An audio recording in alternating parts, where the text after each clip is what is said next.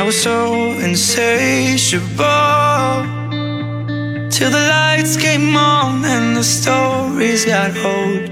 Now there's no one here I know, and the city outside's not the same. And Good morning and hello everybody. Welcome on board American English Express. I'm your host Oliver. 各位好，欢迎搭乘美语早班车。 so In life, we've always encountered challenges, setbacks, failures. You know, it's pretty much depressing if that happens. 生活中呢，可能经常遇到各种各样的挫折呀、失败啊，对不对？如果说一旦产生了失败感，就让让人觉得特别沮丧。尤其这样的事情发生在自己身上或周遭的朋友或亲人，OK，他们的身上。所以一旦别人开始觉得沮丧或一一蹶不振的时候，那么怎么样才能让对方振作起来？今天美语早班车，Oliver 跟大家一起来聊聊，在英文中的一些语言能够为对方去打气，都该怎么去说。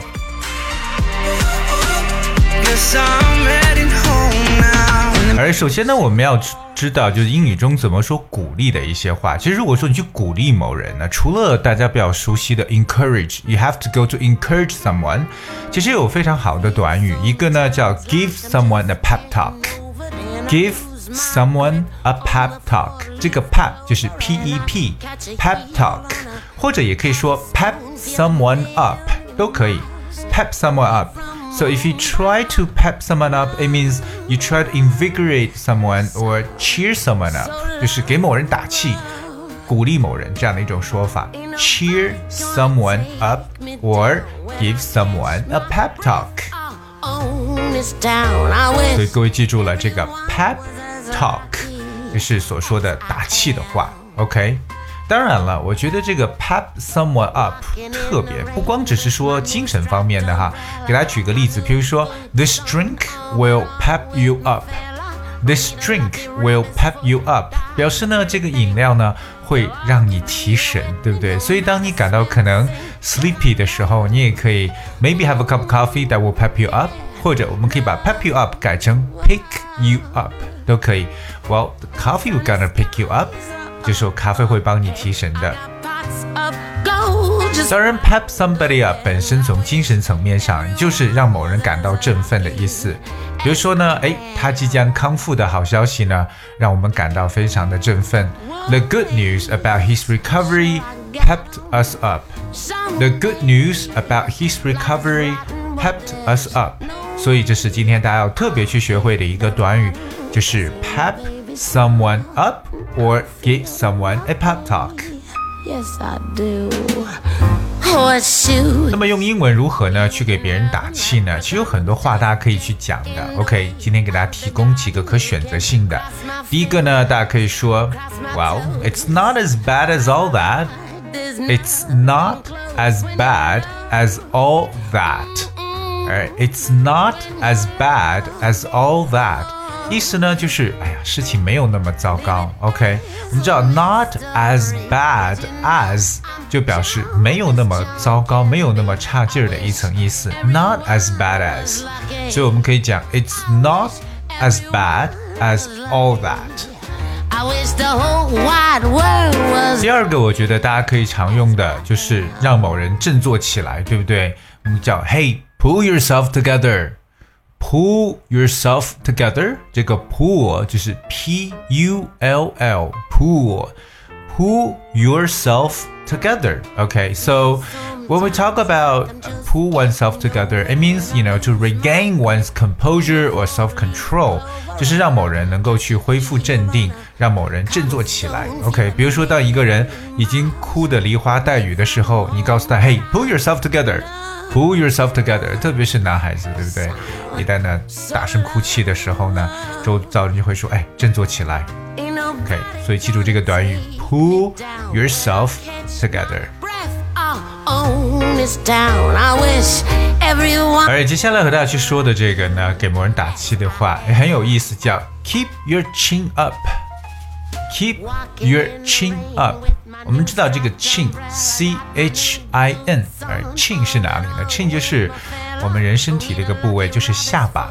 比如我们说到双下巴叫 double chin，而 chin 就是下巴，so keep your chin up 就是 把你的下巴朝上，也就是说，嗯，还是呢要抬起头来，对不对？要有信心的一层意思，不要气馁。Keep your chin up.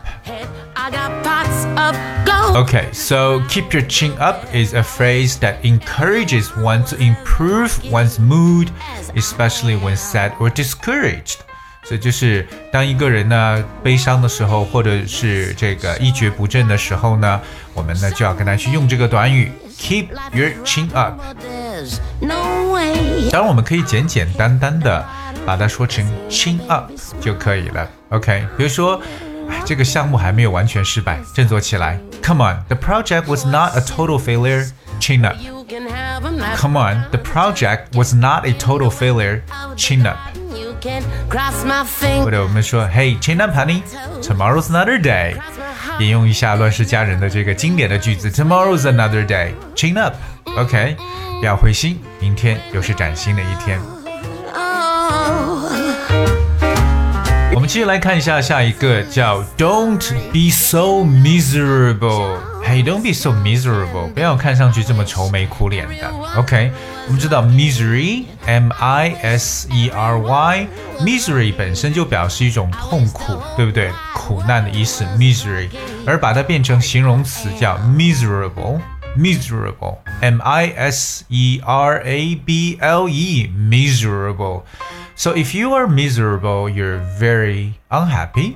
OK，就是痛苦的意思。所以说，呃，告诉某人讲，哎，不要愁眉苦脸啊，Don't be so miserable. Over then I lose my grip on my four-leaf clover. Alright, let's continue. 我们继续来看下一个去给某人打气的话呢，叫 Don't let it get you down. It will be over very soon, or it will be over soon. OK，什么意思呢？哎，不要为此烦恼，这个事儿很快就过去了。OK，so、don't let it get you down. It will be over soon. 那么这里边有一个短语叫 let something get you down。let something get you down。 本身呢，这个 get someone down 这个结构就表示打击的意思，或者说使某人的意志消沉，get someone down。OK，so、don't let it get you down，不要呢让这个打击到你。OK，不要让它打击到你，don't let it get you down。It'll be over soon，反正很快呢，这个事儿会过去的。所以说呢，呃，当遇到什么打击的时候，要告诉对方，不要让这个东西把你击垮。Don't let it get you down。记住了吗？当然，我觉得最好的打气的一个说法呢，就是你来帮别人搞定这个事情，对不对？让对方不要担心，就是我觉得很多人都喜欢听到的。Hey, no big deal, I'll handle it. No big deal, I'll handle it. 来表示，哎，多大点事儿啊，对不对？我来摆平吧。哦，这个是我觉得能够去最好安慰人的一句话了。No big deal，没什么大问题。I will handle it。我们知道这个 handle，h a n d l e，handle。handle 本来表示为这个手柄，对不对？但是呢，这个 handle 呢也表示处理的意思。So I will handle it，就是我来处理了。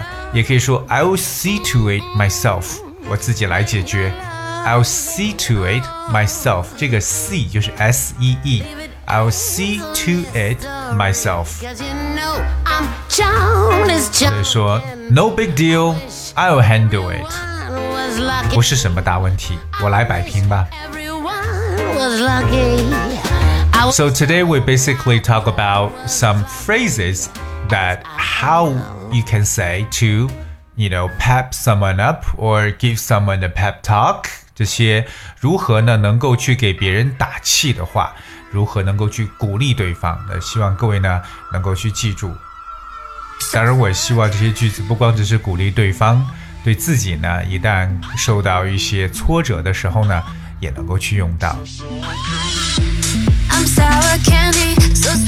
Okay, alright, I guess that's we have for today's show. 今天节目最后呢，说一下来自 Lady Gaga 的一首歌曲《Sour Candy》，and I hope you guys enjoyed and thank you so much for tuning.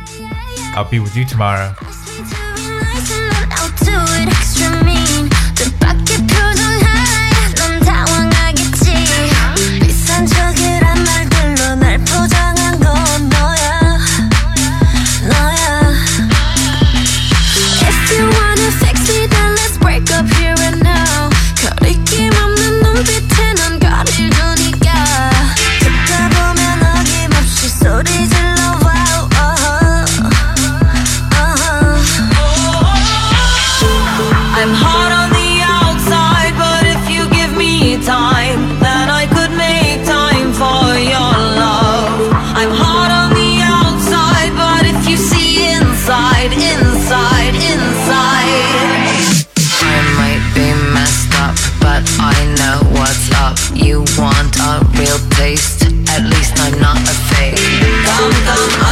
me, thumb thumb, unwrap me. I'll show you what's me. Close your